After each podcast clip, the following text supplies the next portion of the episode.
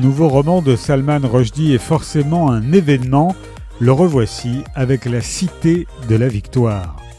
Dans le sud de l'Inde, au XIVe siècle, à la suite d'une bataille insignifiante entre deux royaumes aujourd'hui oubliés, une fillette de 9 ans fait une rencontre divine qui va changer le cours de l'histoire. Après avoir assisté à la mort de sa mère, la petite Pampa Campana, accablée de chagrin, devient le réceptacle de la déesse qui se met à parler par la bouche de l'orpheline.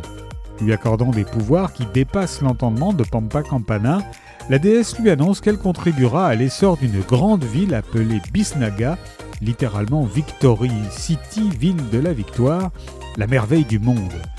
Au cours des 250 années suivantes, la vie de Pampa Campana se confond avec celle de Bisnaga depuis sa création à partir d'un sac de graines magique jusqu'à sa ruine tragique de la manière la plus humaine qui soit, l'orgueil démesuré de ceux qui détiennent le pouvoir.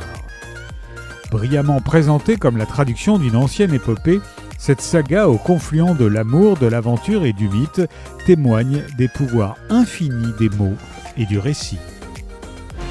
La Cité de la Victoire de Salman Rushdie est paru chez Actes Sud.